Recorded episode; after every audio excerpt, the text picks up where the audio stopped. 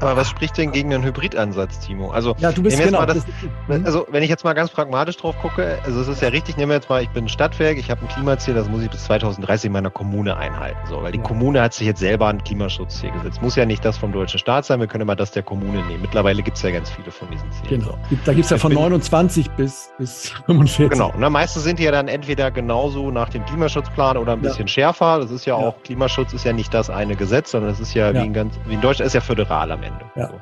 Ja. Ähm, jetzt bin ich ein Stadtwerk, jetzt muss ich irgendwie gucken, ich muss meine Versorgungslandschaft umstellen in den nächsten ja. sieben Jahren bis 2030. Ja. Ich glaube, wenn ich den Top-Down-Ansatz verfahren würde, den du ja jetzt skizziert hast, ich mache mir viel Gedanken, ich fange erstmal an, dann habe ich zwei Jahre verloren. Hallo und herzlich willkommen bei Utility 4.0, dem Podcast über die emissionsfreie Zukunft unserer Energiewelt. Eingeladen habe ich mir heute wieder den Marcel Linnemann von der Items aus Münster. Marcel, ihr wisst es, geht den Dingen sehr gerne in der nicht unaufwendigen Form auf den Grund, ein Buch darüber zu schreiben. Sechs Stück inzwischen, verschiedenster Art, schaut mal auf Amazon. Außerdem schreibt er regelmäßig Beiträge zu aktuellen Themen aus IT und Energiewirtschaft unter Items Blogging. Sehr lohnenswert, auch da mal reinzuschauen. Für mich ist er der ideale Partner, nicht nur weil er generell ein sehr sympathischer und schlauer Mensch ist, auch nicht so aufgeregt wie ich und so, ja, so naiv vielleicht manchmal auch, sondern weil er auch Themen besetzt, wo ich mich als BWLer nicht so mega berufen fühle. Also so Netz, Technikthemen oder auch so Regulierungssachen. Los geht's. Jo, ähm, worüber wollen wir heute sprechen, Marcel? Über Klimaziele haben wir das hier mal in so einem Arbeitstitel genannt, ne? Wir sprechen genau. heute über Klimaziele. Genau, wir sprechen mal über ein Thema, würde ich sagen, was äh, in aller Munde ist, wo jeder sich was anderes drunter vorstellt. Ist mal ein bisschen wie Fußball. Ich glaube, da kennt auch wieder jeder die beste Aufstellung. Und ähm, ich glaube, am Ende im Podcast werden wir auch feststellen, dass wir die Wahrheit nicht gefunden haben, aber es ist ja trotzdem interessant, darüber mal zu reden. Ja, dabei könnte es ja äh, so einfach sein, ne? So Ziele in so Zahlen ausgedrückt, ne? Das ist ja im Grunde auch beim Klima. Denke immer, warum ist es eigentlich so schwierig? Also, ich glaube, es liegt so ein bisschen an der Größe der Ziele, an dieser, an diesen Monsterzielen, die das sind. Ne? Es ist so, sonst glaube ich, sind alle immer cool mit irgendwelchen Zielen. Man, man nimmt sich was für sein Unternehmen vor, irgend so ein Wachstum, irgendwas, was man erreichen will, einen Marktanteil. Und dann ähm, ist man auch durchaus mal ehrgeizig, glaube ich, und ambitioniert und ähm, setzt sich große Ziele, gerade so in diesem Bereich. Und ähm, dann dekliniert man das irgendwie runter und macht irgendwelche Pläne, die einem dahin führen sollen. Eigentlich ja für Unternehmen und für so eine Marktwirtschaft insgesamt müsste es ja ein gängiges Prinzip sein, sich monetäre, nicht monetäre, aber Ziele zu setzen, die in Zahlen ausgedrückt sind und die runter zu, zu strippen und sie Schritt für Schritt zu erreichen. Ähm, mal gucken, wie das hier bei den Klimazielen ist. Wo guckst du denn immer hin bei den Klimazielen? Ich denke immer, ich habe mein erstes Klimaziel, das kann man sich einfach merken, 1,5 Grad. So, das finde ich immer cool, dieses Ziel. Planet bitte nicht heißer als 1,5 Grad sonst doof. Und dann denke ich, da könnte ich immer, würde ich dann anfangen und alles darauf auf der Basis zurückrechnen. Wo fängst du an, wenn, oder woran denkst du, wenn du an Klimaziele denkst? Also ich glaube, ich bin nicht so konkret wie du, Timo. Ich denke mal an ganz vielen Straßen und ich kann mich gerade noch nicht entscheiden, welche ich eigentlich nehmen will. Also ich bin dann vielleicht schon, du bist ja quasi schon 1,5 Grad, das ist ja dein Ziel, wo ja. du hin willst. Ähm, ich habe manchmal persönlich das Problem und vielleicht geht das anderen Menschen auch so. Ich überlege dann schon mal direkt, was kannst du machen? Was sind so Maßnahmen? Was kann spannend sein? Und dann geht ja so ein ganzes Potpourri an Maßnahmen auf. Ja, das stimmt. Und ich, ich merke manchmal, dass ich mich persönlich äh, dann in diesen ganzen Detailmaßnahmen, was man alles machen könnte, so ein bisschen ver verlaufe, vielleicht auch manchmal verirre und dann äh, manchmal auch das, das große Ziel irgendwo so aus den, aus den Augen verliere. Aber ähm, also du ähm, springst dann, sagst du, immer ganz schnell in die Maßnahmen. Du bist jetzt gar nicht so, ähm, dass du da bei, diesem, bei dieser Zieldiskussion bleibst, weil so klar ist jetzt irgendwie für mich ist 1,5 Grad so. Ist ja die Frage, wie mache ich gar nichts? Ja, das was? ist ja das Spannende. Also wie mache ich das? Also du hörst immer so ja. oft, ne, du willst 1,5 Grad erreichen, du willst das, äh, du willst das Klima schützen, unsere Ziele ja. erreichen, aber die erste spannende Frage, die ich mir stelle, wie kriege ich das wirklich sinnvoll, operativ in einer, in einer vernünftigen Reihenfolge hin? Und dann fangen bei mir schon an, diese Maßnahmen wieder durch meinen Kopf zu laufen. Okay. Und dann ist vielleicht auch so der nächste Punkt, das habe ich heute gemerkt. Ich habe ja gesagt, wir können ja mal mit drei interessanten Fragen ja. starten, weil das ist ja so ein großes Thema und wir werden wahrscheinlich die Antwort auch nicht kennen und wir haben uns mal der neuen Technik bedient, in Anführungszeichen, beziehungsweise ich habe das mal gemacht. Ja.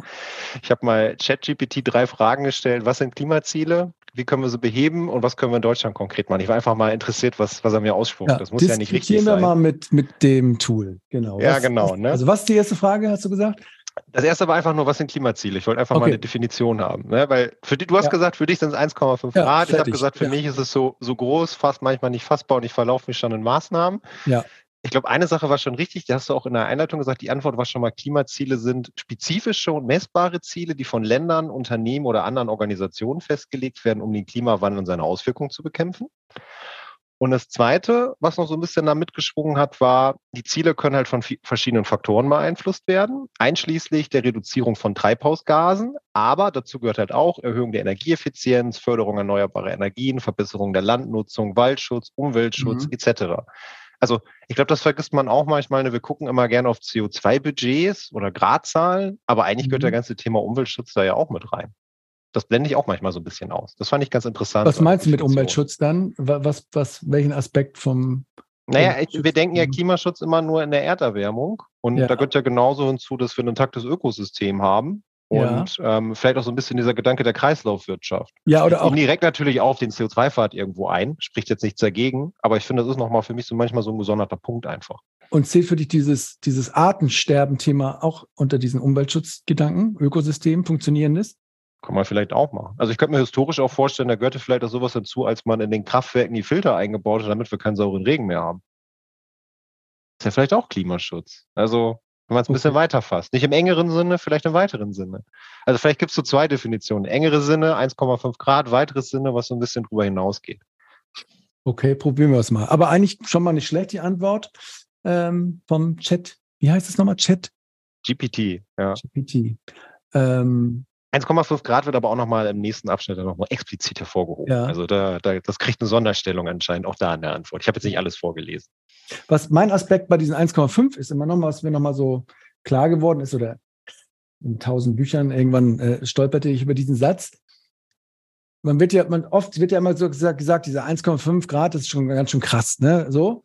Ähm, und dann wurde aber irgendwo geschrieben, dass das ja schon so der Kompromiss ist. Die 1,5 sind ja schon der Kompromiss von allen diesen 192 oder ich weiß nicht, wie viele Länder sich auf dieses Ding geeinigt haben. Das ist ja schon, also das ist, diese 1,5 Grad wirken immer so, das ist so ein extremes Beispiel von ein paar Leuten auf der Welt, aber eigentlich ist es ja schon, mhm. darauf haben sich jetzt alle geeinigt, gesagt, haben wahrscheinlich so ein bisschen Poker gespielt und irgendwie so viel Grad, so, so ein 1,5, okay, dann ist es 1,5. Ähm, und das ist ja eigentlich schon die Kompromisslösung, weil oft wird ja jetzt immer gesagt, ja, in der Realisierung bei den Maßnahmen, wir müssen das auch irgendwie wir müssen da Kompromisse finden, ne? in, der, in, der, in der weiteren Ausgestaltung oder im Runterbrechen dieser Ziele oder so. Aber das Start, der Startpunkt ist schon ein Kompromiss, ist eigentlich schon abgehakt. Danach ist nur noch, nee, hart umsetzen, keine Kompromisse mehr. Ähm, ja, weiß gar nicht, für dich ist es nicht.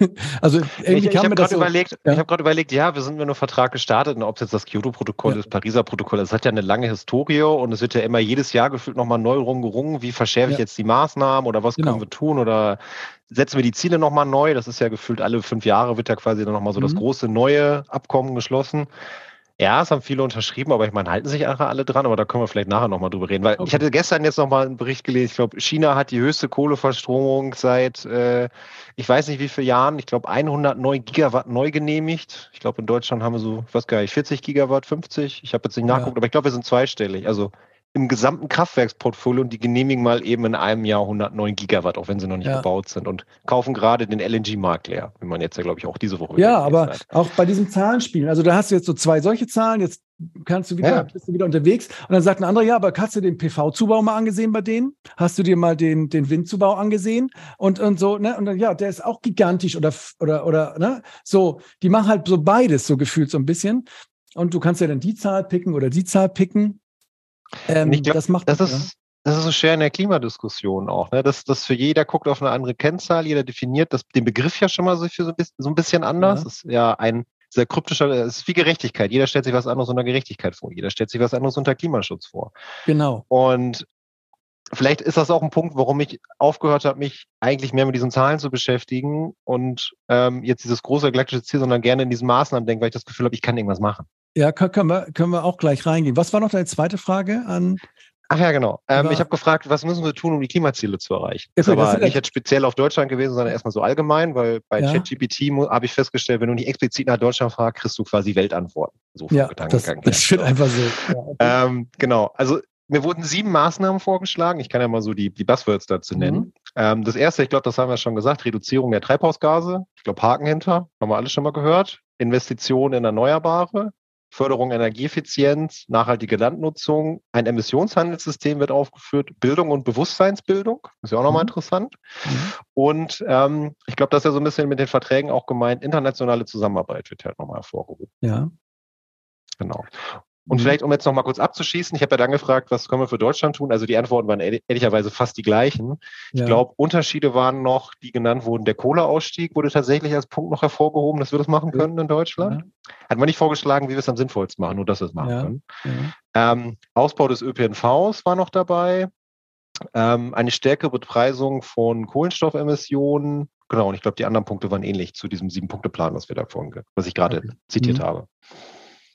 Ich hatte, ähm, wir machen ja auch so ein Event, so ein kleines, wo wir explizit fragen, wie können jetzt Stadtwerke, diese Energiewirtschaft das erreichen, diese 1,5. Ne? Und da finde ich, sind mir noch so zwei Sachen im Kopf geblieben, auch mit Blick auf die Maßnahmen, dass dann der, der Markus von den Stadtwerken Wuppertal gesagt hat, Timo, warum, warum, wir sollten uns da nicht so eine unrealistischen Ziele setzen. Ne? Das frustriert ja nur und da ist man dann schon mhm. sofort frustriert, wenn man sofort ähm, zurückgepfiffen wird und merkt, ah, äh, das zahlt nicht drauf ein und ich werde es nie schaffen.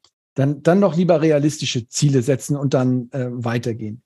Und auch der, der Lübecker Kollege und auch jetzt der letzte Podcast mit der, mit der Julia aus Oberursel, die sind immer sehr so, lass doch erstmal machen. Ne? Lass doch erstmal anfangen und machen, bevor wir uns dann irgendwelchen Zieldefinitionen so äh, ergehen, in irgendwelchen Jahreszahlen oder in irgendwelchen Budgets.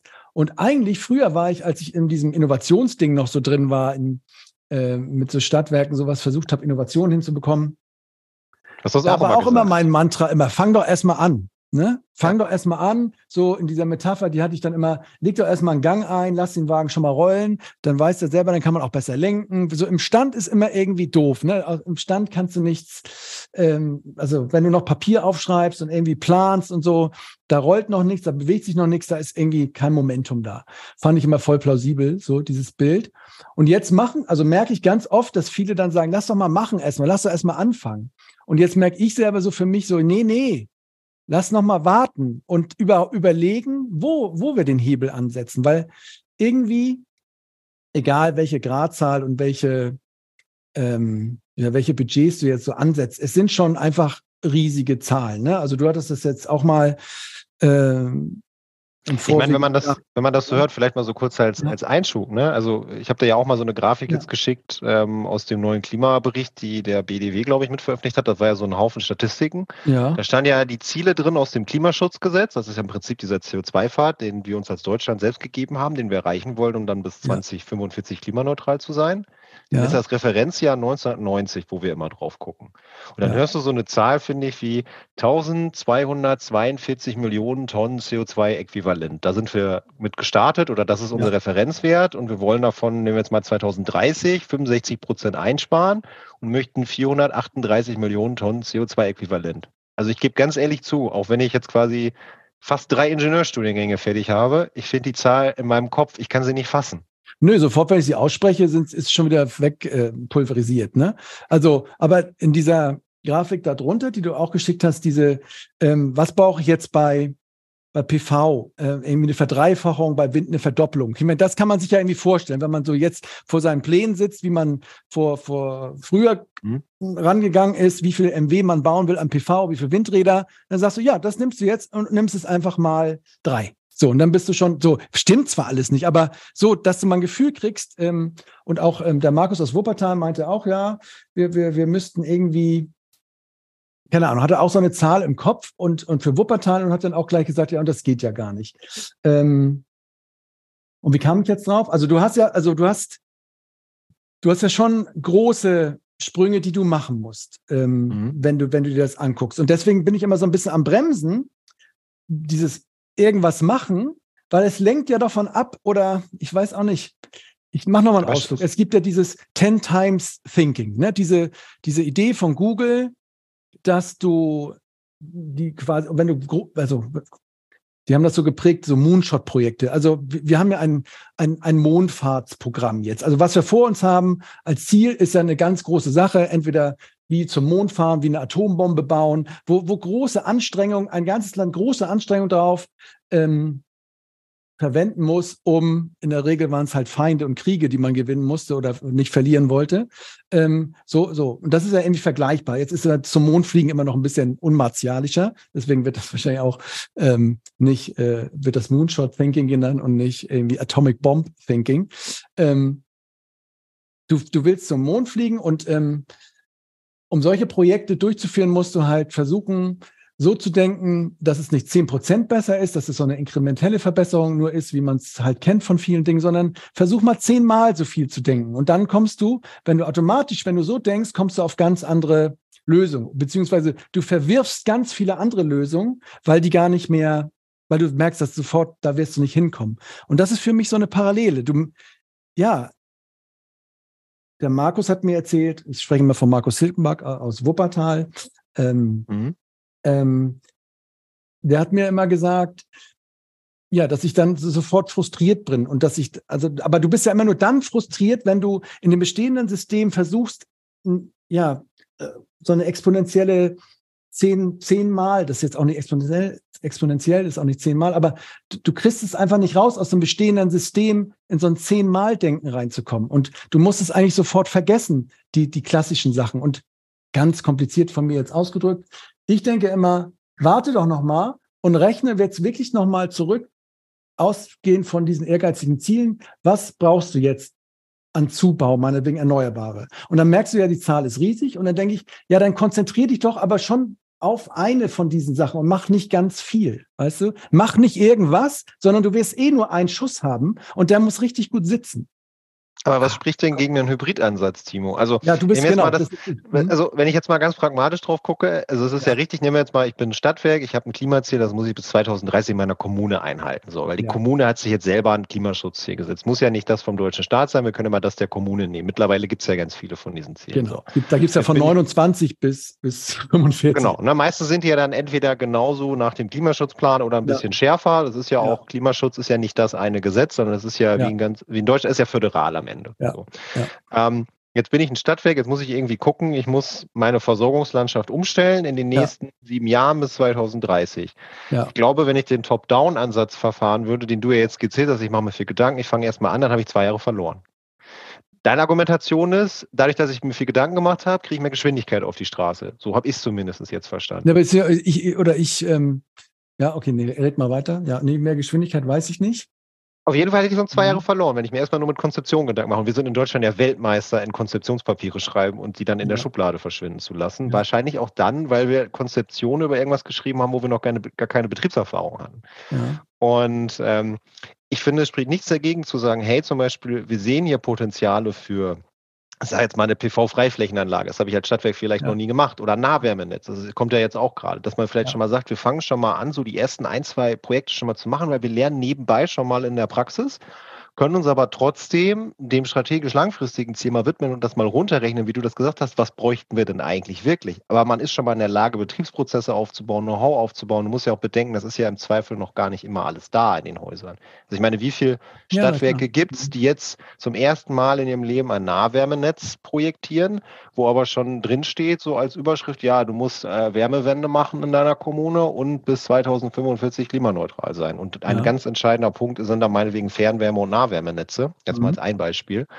Und da muss ich auch erstmal das Unternehmen zu befähigen, dass es da hinkommt. Also ich glaube, es ist gar nicht so die Entweder-Oder-Frage. Ich glaube, du musst schon sagen, erstmal machen, aber du kannst, musst, musst dich parallel auf den Weg begeben. Was muss ich eigentlich wirklich nachher für ein Ziel leisten und wie zahlt nachher das, wo ich jetzt einfach schon mal anfange, nachher darauf ein? Das muss, glaube ich, Hand in Hand gehen. Wir haben gar keine Zeit, dass das jetzt irgendwie nacheinander erfolgt. Aber so, so ein anderes Beispiel, wenn du jetzt sagst, nur PV-Ausbau. Du kannst ja jetzt irgendwie sagen, machen ja auch viele in unserer Stadt, machen wir so, so ein Dächerprogramm und, und, und machen alles voll und pflastern alles voll in unserer Kommune auf den ähm, Gebäuden, die wir im Griff haben und vielleicht oder die wir Zugriff haben, die unsere eigenen Gebäude sind, aber auch über irgendwelche anderen Programme versuchen wir halt alle Dächer voll zu machen.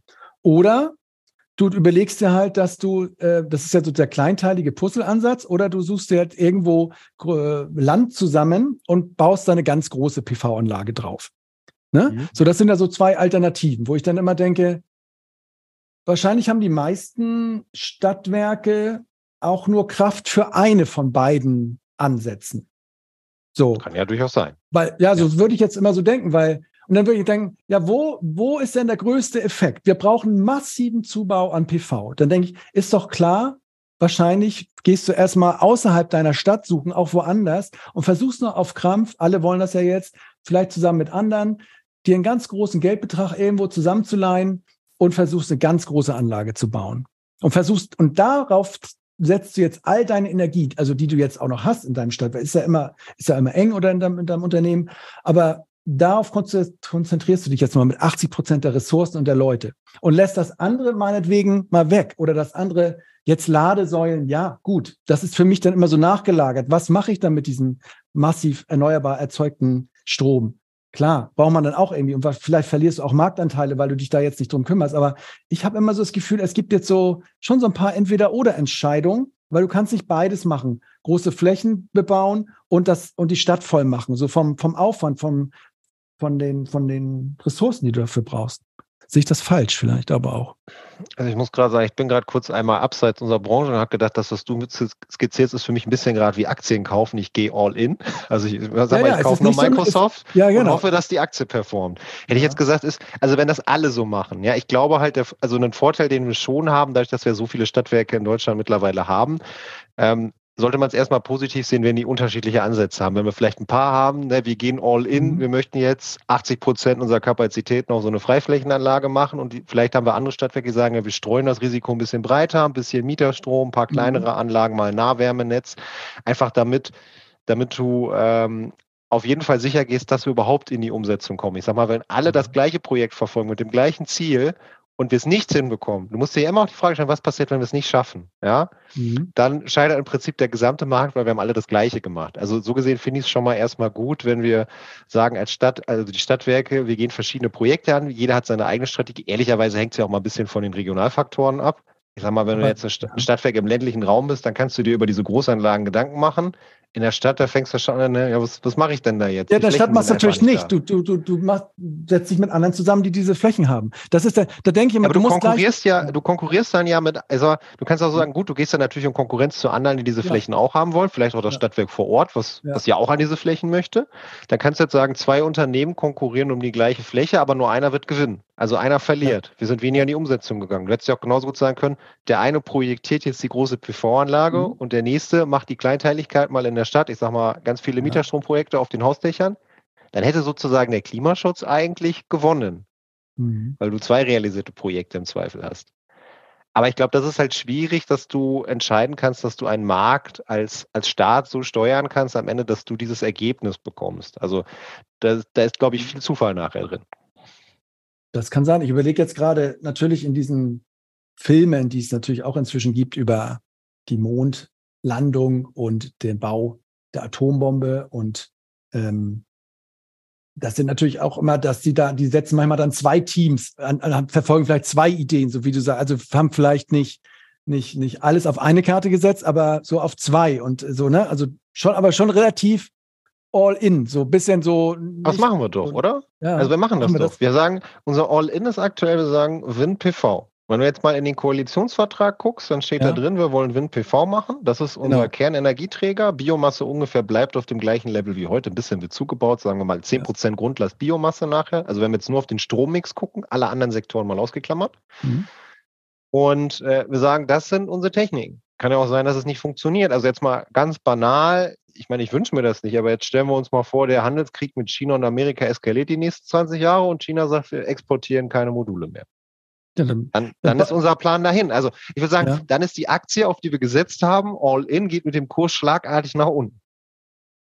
Ja. Das muss man sich halt vor Augen führen. Also ich glaube, wir ja. haben diesen Move schon, dass wir sagen, wir haben eine, also wir gucken schon teilweise sehr technologiestreng auf unsere Branche, was wir machen wollen.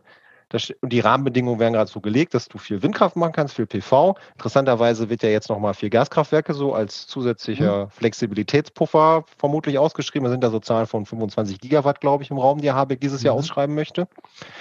Ähm, also ich glaube, zum gewissen Grad haben wir es sogar schon. Ja, also du meinst vielleicht auch, man, andere, anderer Weg wäre jetzt Atom, so. Wenn man nur Treibhausgase runterbringt. Ja, ja es ist eine, ist eine Frage, ob man es mag. Also ich will es jetzt nicht werten. Ne? Also ja, aus Ingenieurssicht sage ich immer, Atomkraft ist natürlich technisch gesehen immer spannend. Ob ich es jetzt ethisch vertreten möchte oder wie gehe ich mit dem Müll um, das sind dann nochmal ganz andere Fragen. Ne? Ja. Ähm, aber, ja, aber natürlich gibt es andere Möglichkeiten. Wir könnten ja auch genauso gut sagen, na, wir speichern jetzt, also wir, wir speichern die ganze CO2 unter die Erde. Kannst du ja auch machen. Also du hast ja schon ein breites Potpourri, was du machen könntest. Wir haben uns jetzt erstmal auf einen Weg festgelegt. Wir sehen aber auch, unsere Mitgliedsländer haben teilweise ein paar andere Wege und mal gucken, was nachher funktioniert. Ich habe halt so, nur, die, nur die Befürchtung, also aber wenn du, dann denke ich so, ja, können wir alles machen, aber wir, wir, wir, wir, wir gucken jeden Monat, jedes Quartal, ob wir auf diesem Pfad sind. Also und wenn irgendeine Idee, wenn wir merken, wir, wir schreiben es fort und das klappt nicht, dann würde ich das auch sofort kappen. Also so wenn du, weißt du, so, ja, ich, ja, aber vielleicht brauchst Gefahr du dann ja einfach nur einen etwas flexibleren, ich sag mal, Rechtsrahmen, ja. Marktrahmen, was auch ja. immer. Also ich meine, das mal so ganz banal gesehen, wenn ich jetzt feststelle als Gesetzgeber, ich brauche für eine Windkraftanlage, das ist ja vielleicht das, was der Marc Wittenbach meinte, was manchmal frustriert. Ich will eine Windkraftanlage bauen, die braucht sieben Jahre Planungsrecht, bis die mal steht. Genau. Dann, und ich das sehe, ich bin nicht auf diesem Pfad, ja, dann, ja. dann muss ich natürlich gucken, dass die Marktrolle auch sagt, die dafür zuständig ist, ja, mal meinetwegen das BMWK, das Landesrecht, was auch immer, pass auf, wir machen mal was. Wenn aber allein der Gesetzgebungsprozess dann anderthalb Jahre dauert oder wie lange auch immer, bis das angepasst wird, dann habe ich die Zeit halt auch wieder verloren. Ja, aber müsste man sich dann, müssen sich dann nicht alle darauf konzentrieren, diesen Gesetzgebungsprozess zu, ähm, ja, zu vereinfachen und zwar massiv. Also, weißt du, ich denke dann immer, man geht da so ein bisschen drum rum, man geht nicht an das eigentliche Problem dann ran. So, wenn alle alles machen und hier und dort, irgendwie ist da nicht so die laserscharfe Konzentration darauf. Wir wollen hundertmal so viel PV bauen wie jemals zuvor. Ja, warum geht es nicht? Und dann ist ein Ding halt, ja, Genehmigungsprozess. Und dann sage ich, ja, der muss jetzt weg. Der muss weg. Bevor wir, wir gehen jetzt hier nicht weg, eher bevor der nicht vereinfacht. Und nicht, nicht in, in zwei Jahren, nicht in drei Jahren, nicht in der nächsten Sitzungsperiode, sondern in den nächsten drei Wochen. Das ist das Ziel. Und so, ich, ich fühle mich auch immer sprechen und denke immer, ja, ist naiv irgendwie, aber du musst ähm, ja, du musst halt, ich glaube, was du halt hinbekommen ja. musst, parallel, das ist dann keine Klimafrage mehr, da sind wir, glaube ich, fast ja. im, im, in der Organisationsfrage. Du willst halt aus einem Konzern ein schlankes Startup machen, um so bildlich zu sprechen. Also der Staat, also vieles ist ja auch staatlich reglementiert. Man muss, darf ja nicht vergessen, Energiewirtschaft ist ja ein sehr politisches Thema, ja. was natürlich auch stark mit Gesetzen irgendwo verankert ist, reglementiert ist. Ich meine, nicht umsonst ist die Regulatorik in Deutschland so komplex, ja. ähm, was natürlich den Markt auch dementsprechend beeinflusst. Und ich glaube, also ich gebe dir ja recht. Also ich glaube, viele in unserer Branche wünschen sich ja ein Wind, eine Entscheidung für ein Windkraftwerk, ich sag mal, binnen vier Wochen, ob wir es bauen können oder nicht. Also ich, das mhm. wäre ein Träumchen. Ich glaube, da wird dir jeder in ganz Deutschland im Zweifel zustimmen, dass wir das gerne hätten.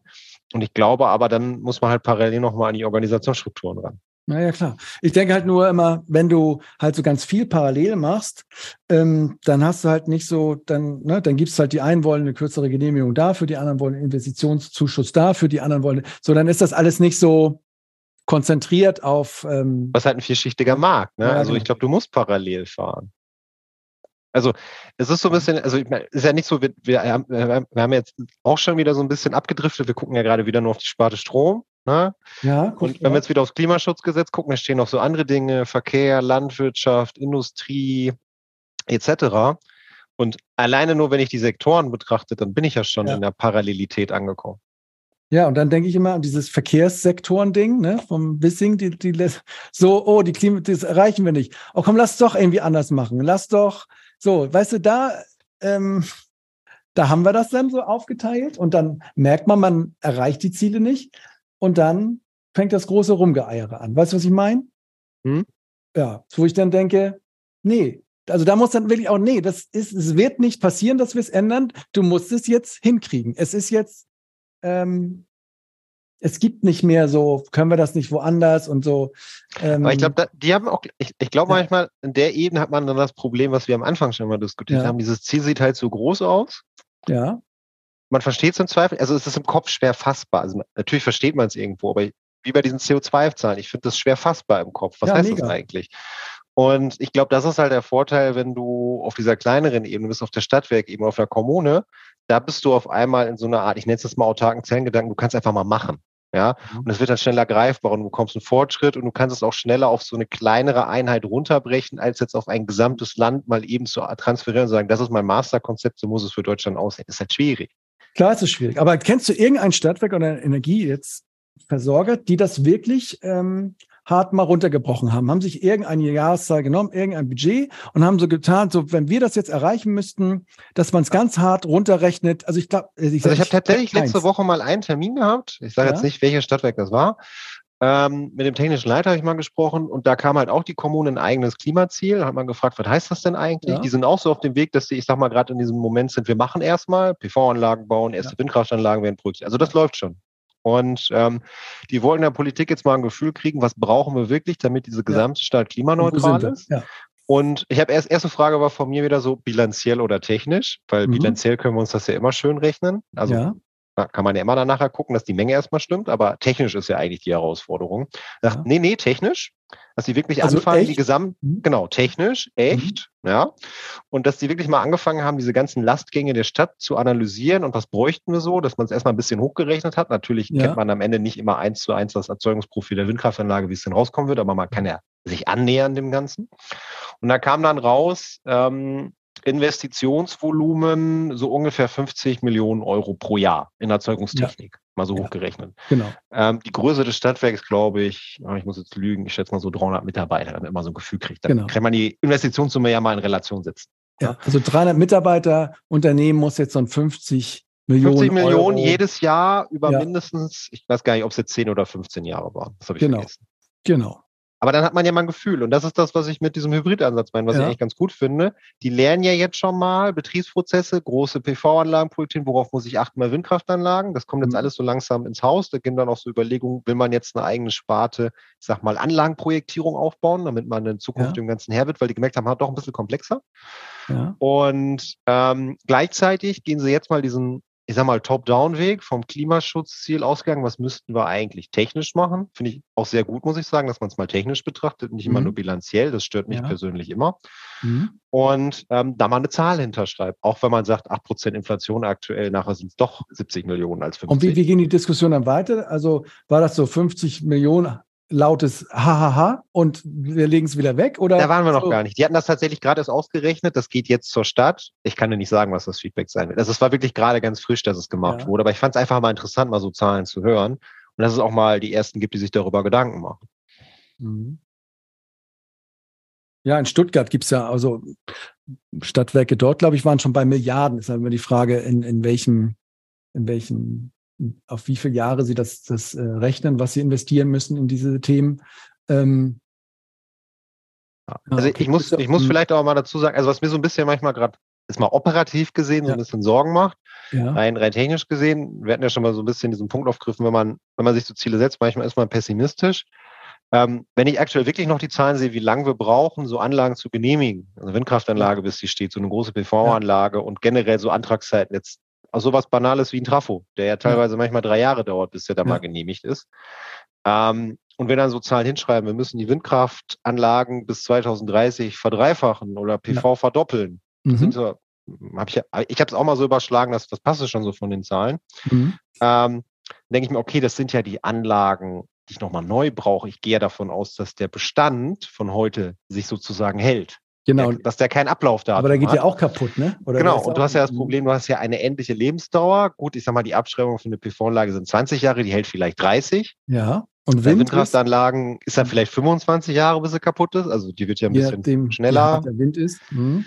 Ne, hängt ja so ein bisschen von den Gegebenheiten ab. Das heißt, ich muss die Anlagen ja auch noch austauschen. Das fand ich echt interessant. Das hatte ich dir auch mal mitgeschickt. Ja. Ich glaube, das ist auf der zweiten Seite die erste Grafik genau. gewesen. Da stand drauf das prognostizierte Lebensende gemäß der technischen Lebensdauer. Das heißt, das kann natürlich ein bisschen länger im Zweifel sein. Da ja. hat die angesetzt PV 25, Windkraft 20 Jahre. Und das sieht man halt ganz schön, wenn wir so auch ins Jahr äh, 2034 gucken, dass ja. da halt schon viel Leistung dabei ist, die da einfach rausfällt die muss ich ja wieder ertüchtigen. Also es kommt ja auch noch hinzu. Also da ist jetzt zum Beispiel 8 Gigawatt fallen dann raus 2034. Das also die müssten halt neu gemacht werden, die sozusagen. Noch, ja. Mhm. Ne? Also Repowering, größere Anlagen, eine Neuanlage, was auch immer. Also mhm. da muss man gucken, was man macht. Aber es sind ja auch erstmal nochmal große Leistungszahlen, die da stehen. Absolut.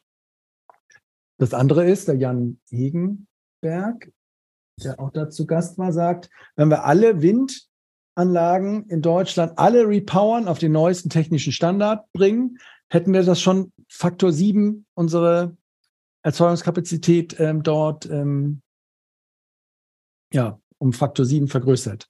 Ähm, ja.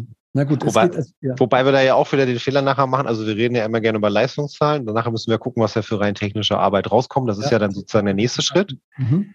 Ähm, fand ich tatsächlich auch mal interessant. Ich habe mal angefangen, mir verschiedene Studien mal anzugucken. Ähm, von, ich glaube, eine war auch von Agora zum Beispiel dabei. Ähm, die machen ja mal so Szenarienanalysen ne, für 2, 3, 35, 40, 45. Was brauchen wir? Wie sehen so die Entwicklungspfade aus? Und allein da sieht man schon Unterschiede. Also, dass die dann teilweise mit unterschiedlichen Vollaststundenzahlen gerechnet haben, wo ich mir dann gefragt habe, passen die technisch noch? Machen die so Sinn? Bei manchen Studien fand ich sie sehr gut, bei manchen fand ich sie zu optimistisch geschätzt, weil man schon hohe, hohe Effizienzaufschläge mit draufgegeben hat. Also, das, das kommt ja auch noch alles hinzu. Das ist ja erstmal ein, ein, ein Top-Down-Ansatz, wo ich erstmal Leistung runterplane, aber was dann nachher wirklich rauskommt, da habe ich ja auch noch ein Restrisiko drin.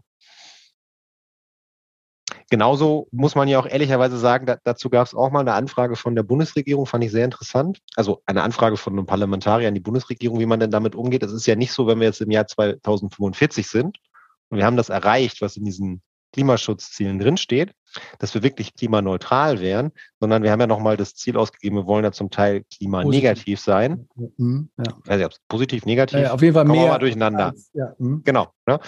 Und ähm, weil man hat ja sozusagen immer gewisse, ich sag mal, Emittenten, die man nicht abstellen kann. Ganz einfach, wenn wir jetzt Wasserstoffnetz hätten, mal Leckagen, das heißt, wir emittieren mhm. auch Wasserstoff oder Biomethan, was auch immer. Und ich sag mal, ich kann der Kuh ja auch nicht verbieten, dass sie, ja. ich sag mal, ihrem biologischen Prozess nachgeht. Das ist ja auch alles in Ordnung. Ähm, das heißt, wir würden ja sogar nochmal Techniken aufbauen zur Speicherung von CO2 aus der Luft in die Erde speichern, was auch immer. Also ja. auch die Themen kommen ja irgendwann, auch wenn die jetzt immer noch so ein bisschen gerade nach hinten geschoben werden. Und auf die setzt du dann irgendwie? Ich denke dann immer, ja. Aber ich sie cool finde, ist was anderes. Ich fand erstmal interessant, dass sie eine Anfrage zugegeben ja. haben, dass sie es machen wollen. Ja. Aber ich denke so ein bisschen wie so ein Startup. Dem Startup sagst du auch immer, Fokus, Fokus. Bleib bei, das gibt viele Ideen, es gibt viele Dinge. Würde ich dann gerne auch, aber gut, da waren wir schon bei dem Thema, alles auf eine Karte fokussieren auf was, wo du sagst, machen wir eigentlich schon. Ich glaube, ich glaube, das Problem ist, du versuchst jetzt einen Konzern umzubauen und ein Konzern ist ja nicht wie ein Startup, sondern mhm. der hat mhm. schon mehrere Sparten und du musst jetzt, ich sag mal, du musst alle Sparten irgendwo transformieren. Vielleicht ist das Bild auch ein anderes. Vielleicht denke ich manchmal auch, mutet man einer Marktwirtschaft oder auch zu viel zu. Jetzt, dass man denkt, das regelt jetzt der Markt mit Anreizen und schön ähm, Energiemarktdesigns. Ich, ist es zu krass, wenn du sagst, das ist eine historische Aufgabe, ähm, und das, das, das wird jetzt nicht so laufen, dass wir das irgendwie den freien Marktkräften überlassen, sondern wir werden auch äh, irgendwo dahin kommen, dass du sagst, wenn Teile fehlen, wir haben irgendwie keine Wärmepumpen, dass du sagst, okay, das ist Deutschland, Ingenieursland, wir haben Fabriken, wir können auch viele Golfs bauen, dann bauen wir jetzt halt da Wärmepumpen. So, setzt euch zusammen. Es ist jetzt irgendwie Planwirtschaft, ja, du, jede, jede Automobilcompany muss 20 Prozent ihrer Bänder für Wärmepumpen her. Äh, Aber hat historisch, äh, äh, vielleicht mal ein bisschen, ja. bisschen ketzerisch, ich mache jetzt mal extra den Kontrapart. Ja, immer. Ähm, hat denn historisch gesehen, also wenn ist ja die Frage, wie stark will der Staat regulieren? Ich glaube, das ist jetzt die Frage. Ja, stark, das, was du gesagt hast, ist schon. Du hast, du hast ja jetzt stark gesagt. Ja, Für mich wäre historisch die Frage, ob eine starke Regulierung in der Planwirtschaft historisch immer gut funktioniert hat. Das weiß ich nicht. Ja, es gibt von ähm, dieser. Kann man pro und contra argumentieren. Mhm. Ne?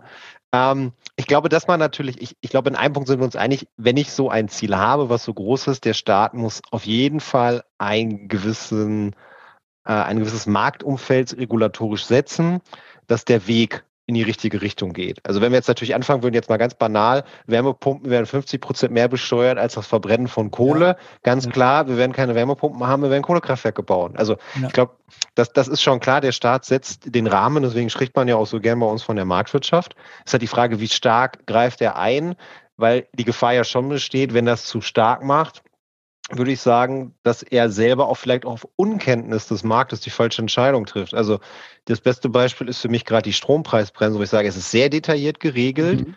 aber es ist sehr stark an den operativen Prozessen teilweise vorbei. Ja. Und das ist für mich halt die Frage, trifft der Staat die besseren Entscheidungen auf Mikromanagement-Ebene? Weil das ist aus Sicht des Staates zu sagen, da muss jetzt eine Wärmepumpe hin und da, das ist für mich Mikromanagement. Und da bin ich mir nicht sicher, ob der Staat das am besten kann oder ob er einfach den Rahmen setzen muss und die Player vor Ort, die sich auskennen müssen, sagen, okay, wir machen das, aber dem musst du vielleicht vom Rahmen her so viel Druck geben, dass sie sich in die richtige Richtung bewegen, aber trotzdem noch Entscheidungsfreiheit haben. Die das Mondlandung. Ist halt echt schwierig. Aber war die Mondlandung, war das jetzt, ist das jetzt gekommen mit, mit, mit, mit marktwirtschaftlichen Anreizen? Ich kenne mich jetzt da nicht so aus. Ich weiß Aber halt. Wahrscheinlich wird der Staat ja nicht gesagt haben, pass auf, du nimmst folgenden Motor und folgenden Antrieb mit folgendem Brennstoff und der Rechenlogik und du fliegst zum Mond. Das ist jetzt die Detailebene, von der ich spreche. Wenn du sagst, die Wärmepumpe bitte dahin, der wird gesagt haben, pass auf, wir wollen wahrscheinlich bis 2000 oder sagen wir bis 1980 oder wann auch immer zum Mond fliegen. Wir haben folgendes Budget und wir versuchen die besten Köpfe zu sammeln, dass ja. die das hinbekommen. Ja, das, das ist für mich ein anderer Ansatz. Genau, da musste man natürlich erst den Weg finden. Woanders jetzt bei Corona, anderes Beispiel. Die Lösung ist die Maske oder eine wichtige Lösung. Scheiße, wir haben zu wenig Masken. Wer macht hier Masken? Ne? So, wer, so. Und da wurde ja auch gesagt, so, gewisse, also da haben sie es ja, da hat der Markt dann so ein bisschen funktioniert, eigentlich eher gesagt. Ne? Da, da, haben ja manche wirklich ihre Produktion auf Masken umgestellt. Die vorher irgendwie Teebeutel gemacht haben, haben dann Masken gemacht, was so ein bisschen ähnlich war. Ne? Ähm, oder ist das, passt der Vergleich? Ähm, Weiß ich nicht, ich finde immer ein heikles Thema, deswegen, also ob der okay, Corona-Vergleiche ja. passen, keine Ahnung. Anderes heikles Thema, ist aber für mich so trotzdem auch, meine, man muss es ja immer vergleichen, finde ich, es ist ein dober Vergleich mit einem Krieg, aber du, du, also diese Ulrike, ich weiß nicht, wie sie heißt, hat ja dieses von der Taz geschrieben, diese, die sagt so, diese Planwirtschaft, die ähm, England ähm, eingeführt hat, so in Angesicht des, des Krieges gegen, gegen die Nazis, wo sie festgestellt haben, oh scheiße, die machen es jetzt doch alles und wir sind ein bisschen hinten dran. Da sagt sie, da haben sie eigentlich ein ganz gutes System eingeführt von so eine Mischung aus Planwirtschaft und ähm, ja, sag ich mal, freier Marktwirtschaft. Ähm, und haben, und haben dann aber wirklich ja massiv aufgeholt zu produzieren, äh, sich auf Krieg vorzubereiten, ne? Was man Aber ich, dazu braucht. ich muss ganz ehrlich sagen, ich bin kein Freund der Rhetorik. Also ich muss ja. zugeben, ich mag auch den Begriff Klimakrise nicht, weil er klingt einfach so negativ und so erschreckend und so abartig. Also vielleicht sollte man auch, also vielleicht ist es so ein bisschen dieses Element des Schnatzschwings, vielleicht sollte man sich auch mal so ein bisschen mehr diesem diese, diesem Optimismus bedienen, dass man, ich habe Bock, mich diesem Thema zu widmen und ich will irgendwas machen. Also, da muss ich, ich Sonderoperation nennen. Sonderoperation. ja, jetzt, jetzt bist du auch auf ganz dünnem Eis. Ne? Also ich glaube, da, da gibt es gerade aktuell ganz andere Themen, wo man, wo man sagt, der Begriff, den finde ich eher traurig, ja, dass, okay, dass, dass der intern angewandt wird. Aber ja. ähm, aber also, ist es denn nicht vergleichbar? Das ist dann immer nicht so negativ. Lass mal positiv bleiben. Und ich denke immer, nee, das ist kein Thema, um positiv zu bleiben. Und alle sind guter Stimmung. Und yeah. Ja, aber wann, wann gibst du deine beste Leistung, wenn du Bock hast?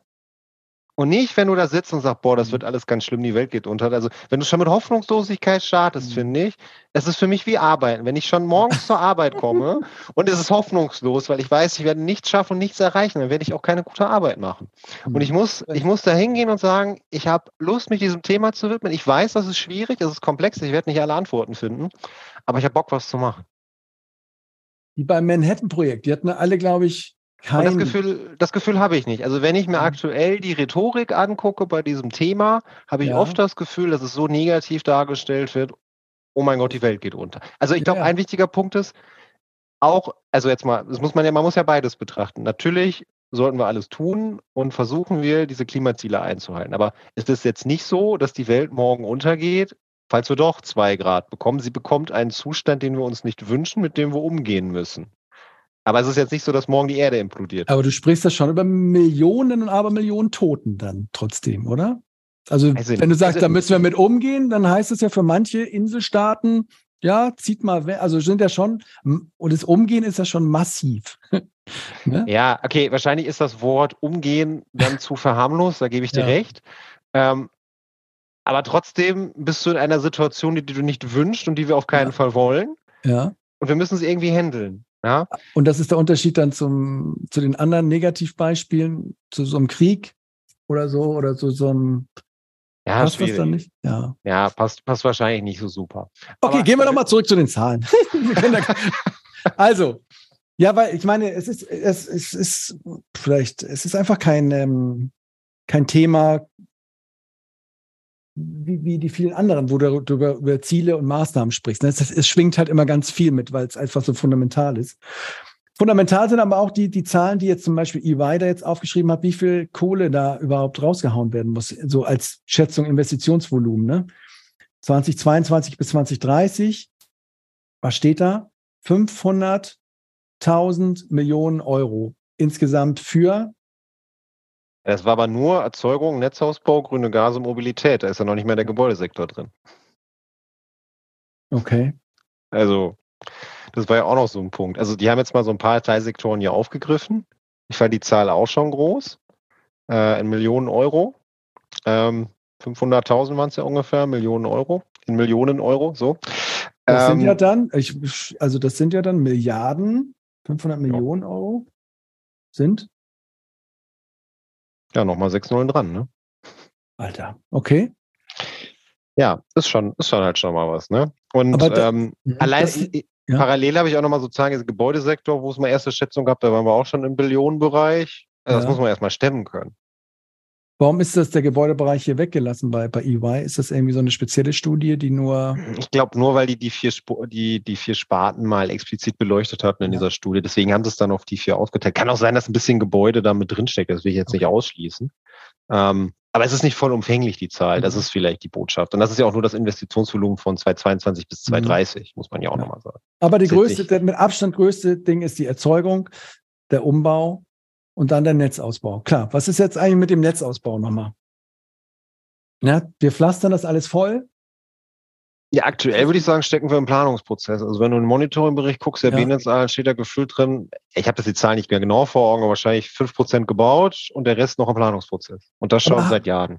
Aber gibt es beim Netzausbau auch so eine Ableitung aus irgendwie, aus dem Klima, äh, ja, Schutzgesetz, dass du sagst, wenn das alles da ist, dann muss der Netzausbau so sein und deswegen ist das, gibt es auch jahresscharfe Ziele, um da jetzt hinterher ja. zu kommen. Genau, also es gibt von den, also was, was ein bisschen unschön ist, also es gibt quasi zwei, es gibt so einen Gasnetzplan ja. ähm, und es gibt einen für Strom.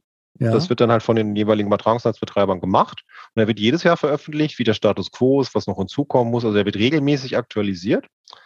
Und ähm, parallel entwickelt sich jetzt gerade nochmal, das ist so ein bisschen von den Versorgern angestoßen worden, speziell ist in der Gaswirtschaft nochmal so eine Art Gasnetztransformationsplan, speziell für Wasserstoff, was die nochmal so ein bisschen Richtung Politik schieben wollen, um zu zeigen, okay, pass auf, das bauen wir gerade schon, da machen wir Projekte, da möchten wir gerne mhm. dran anknüpfen, um so ein bisschen aufmerksam zu machen, dass schon viel in dem Thema passiert. Okay. Ähm, das heißt, es gibt schon verschiedene Berichte, die genau das zeigen und ähm, der für Strom tatsächlich, ich weiß nicht, wann die für Gas angefangen haben, aber den für Strom gibt es tatsächlich schon länger. Also schon und, einige Jahre. Und Daher weißt du, kommen die, ja auch diese Trassen, ja. ne? diese Südlings, genau. die du alles schon gehört hast, die basieren ja genau auf diesem Plan. Und also das ist auch immer noch der Plan, diese Südlings und Querlings ja. und die zu bauen. Als, und, und genau, du musst halt nur den Genehmigungsprozess überwinden. Und gibt es da irgendwelche Maßnahmen, dass Sie gesagt haben, ja, und weil das jetzt nicht so gut geklappt hat in der letzten Zeit, ändern wir den Genehmigungsprozess jetzt wie folgt? Gibt's also ich muss sowas? zugeben, ich habe ich hab irgendwelche Gesetzesnovellen gesehen mit Überschriften. Ich habe es aber noch nicht gelesen. Ah, ja. Also irgendwas wird schon gemacht, ob es nachher die gewünschte Wirkung entfaltet oder ob wir da nur erreichen, dass wir statt 20 Jahre nur noch 15 brauchen. Ja. Ähm, das weiß ich nicht, aber ich gehe jetzt mal speziell nicht sofort davon aus, dass wir innerhalb mhm. von sechs Wochen eine neue Leitung ziehen können. Aber es gibt ja diesen Genehmigungsklimaindex, sehe ich hier, 2022 von EY, ne? Der mhm. für Deutschland, glaube ich, ähm, ist das optimistisch worden. War.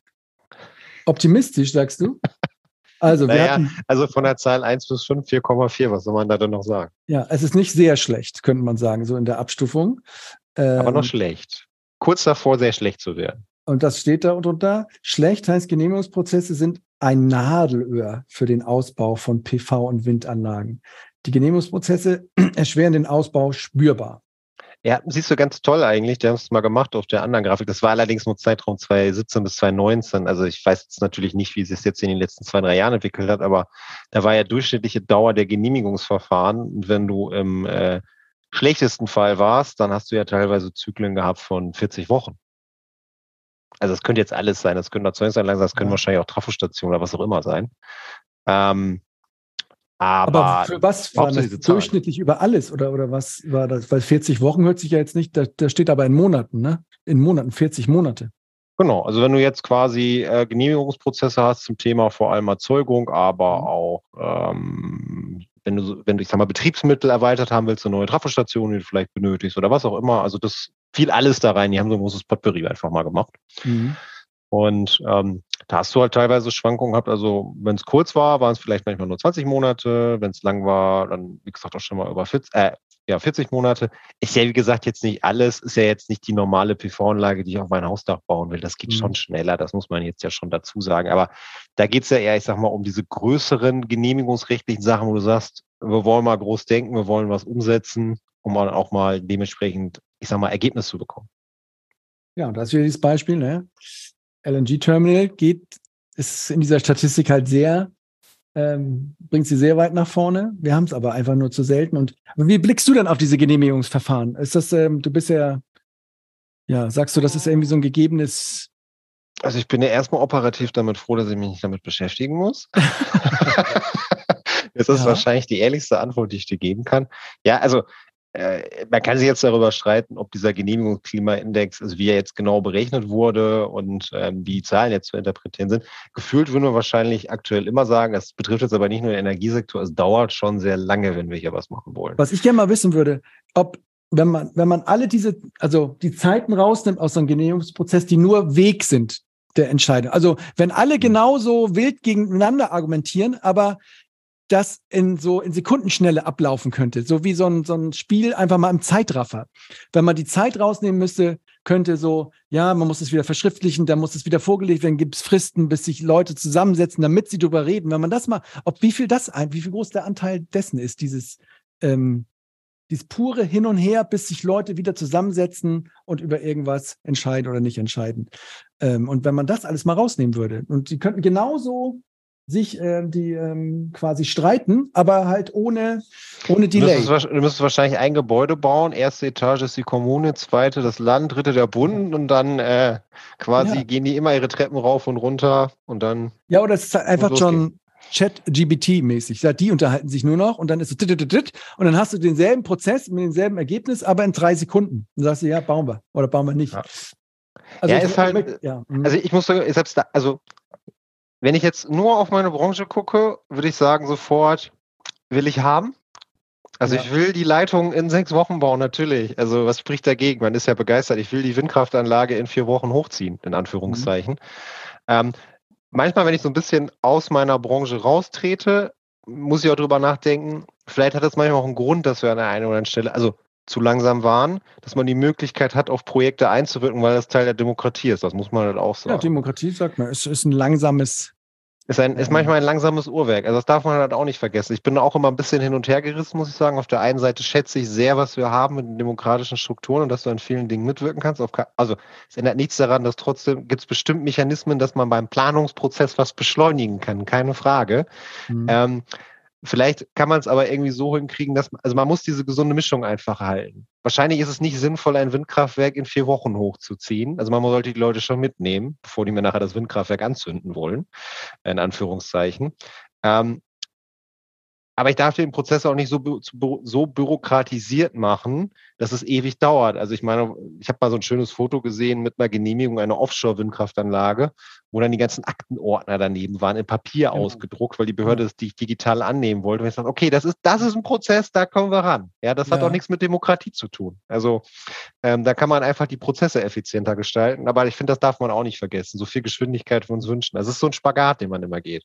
Da passt dieser Spruch. Ne? In Deutschland wird ja nichts verboten. Ne? Es wird einfach nur ein bisschen komplizierter gemacht. So, ne? Also wenn man was nicht will. Ähm, naja, aber so dieses reine, wenn man, wenn man diese Prozesse auch alle einhalten will und jeder soll mitsprechen, so wie es vorgesehen ist, aber stell dir vor, das ist alles basiert alles auf digitalen Lösungen und, und, und ähm, ja, da kannst du viel machen. Ja, also da könntest du doch mit derselben Qualität der Beteiligung äh, von allen Leuten, kannst du, glaube ich, schon viel Geschwindigkeit rausholen, indem du einfach so unnütze Wege ab, ab, abkürzt. Also ne? ein cooles Beispiel, was ich jetzt diese Woche mal diskutiert habe mit jemandem, so von der Idee her, wir haben jetzt dann nicht die passende Lösung oder so für gebaut, aber eine der Bottlenecks, die du jetzt schon feststellst, Stichwort wieder Genehmigung, bei den ganzen Netzbetreibern stapeln sich ja mittlerweile die Anträge für Wallboxen, für Wärmepumpen und ja. so weiter. Die müssen ja alle abgearbeitet werden. Genau. Und das ist ja meistens auch gerne so ein Prozess, wenn es jetzt nicht so eine Art digitale Bestellstrecke gibt, PDF runterladen, ausfüllen, ja. hinschicken, E-Mail, Post, Fax ja. teilweise noch, ist es ja alles irgendwo dabei. Ähm, wie cool wäre das, wenn ich quasi mich einloggen könnte direkt also ich kriege einen Zugang von meinem Stadtwerk, dann kann ich mich einloggen, dann sehe ich mein Haus, also wirklich nur mein Haus und den Hausanschluss. Ich trage die Leistung ein, die ich haben will dann sind die Systeme automatisch im GIS eingespielt oder wo auch genau. immer und die sagen mir, yo, ist cool, kannst haben. Genau. Also wenn ich jetzt von dieser Prämisse vielleicht ausgehe, was mit diesem, das geistert ja auch um dieser 14a, ich weiß nicht, ob du den schon mal mitbekommen hast, nee, IMDG, wo es vor allem darum geht, jetzt ähm, steuerbare Lasten im Niederspannungsnetz zu integrieren. Also Wärmepumpen, E oder so ein Co, wie gehe ich ja. damit um? Vor allem dann, wenn ich zu viel in einem Netzstrang habe. Ja. Ähm, da wird gerade viel darüber gestritten, wie die gesteuert werden, ist aber gerade nicht so entscheidend, sondern der Satz ist, der da drin steht, der Netzbetreiber darf nicht mehr ablehnen. Also alles wird integriert und dann muss er zusehen, wie er damit fertig wird. Genau. Und wenn ich ja sowieso nichts mehr ablehnen darf, ja, dann soll ich den Kunden noch vielleicht unterstützen, so eine Art Customer Self-Service, dass er direkt ja. in meinem System eintragen kann, wie viel Leistung willst du. Dann ist das jetzt schon sagen, so? Okay, hm? Na, es wird gerade diskutiert, kann sein, dass es zum 1.1. dann nächstes Jahr gilt. Wäre tatsächlich sehr interessant. Mhm. Ähm, also zumindest aus Kundensicht. Netzbetreiber werden da sicherlich differenziert drauf gucken. Aber das Schöne ist, wenn ich diese Prämisse habe, dann kann ich ja auch den Planungsprozess ganz anders denken. Dann kann ich sagen, okay, wenn ich eh damit umgehen muss, dann versuche ich den Kunden mit in diesen Prozess zu integrieren, dass das mir im Zweifel am besten schon im System einträgt. Das ist ja so ein bisschen genau. wie die Grundsteuer gerade, wo der, wo, wir, wo der Staat ja alle Daten hat, aber wir tragen es trotzdem für ihn ein.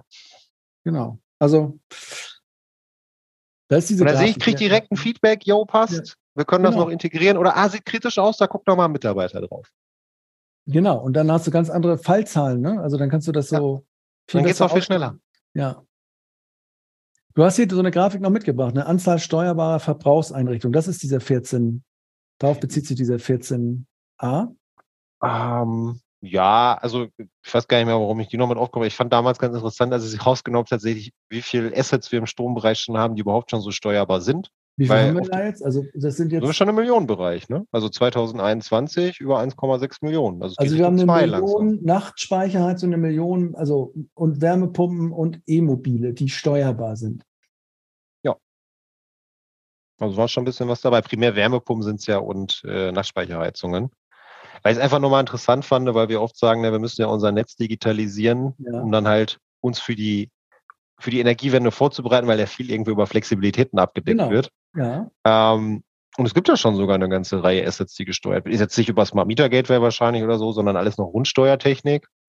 Ähm, aber ich fand die Zahl einfach mal beachtlich. Gibt ja anscheinend aber steht halt nicht, Daten. Aber es steht halt steuerbar. Es steht halt nicht gesteuert, ne? So. Es ist halt dann immer noch so dieses zwischen. Ja, klar. Ähm, ja.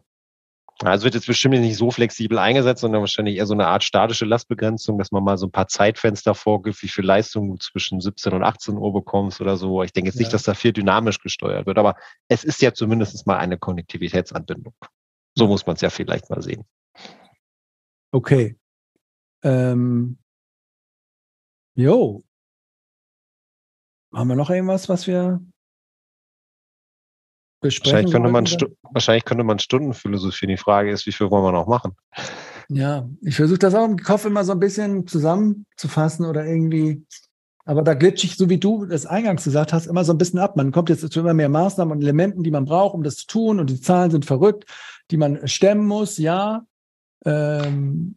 Also ein bisschen persönliches Fazit für mich ist einfach immer noch, ich blicke tatsächlich auf dieses Thema mit diesem Hybridansatz wie ich vorhin bisschen mit dir diskutiert habe, mhm. ich bin schon dafür, einfach mal jetzt mal anfangen und mal machen, schon mal lernen und dann kann ich mich auch mit dem großen Rahmen nochmal beschäftigen und das runterbrechen und das, was ich schon tue, darauf nochmal optimieren, erweitern, was auch immer. Ähm, ansonsten muss ich zugeben, wird es manchmal auch ein bisschen schwer fassbar für das einzelne Individuum wie mich dann. Aber so nochmal da die Frage, früher, ähm, oder was heißt früher, aber also wenn du jetzt irgendwie eine, eine, eine Fläche mit PV äh, voll machst, dann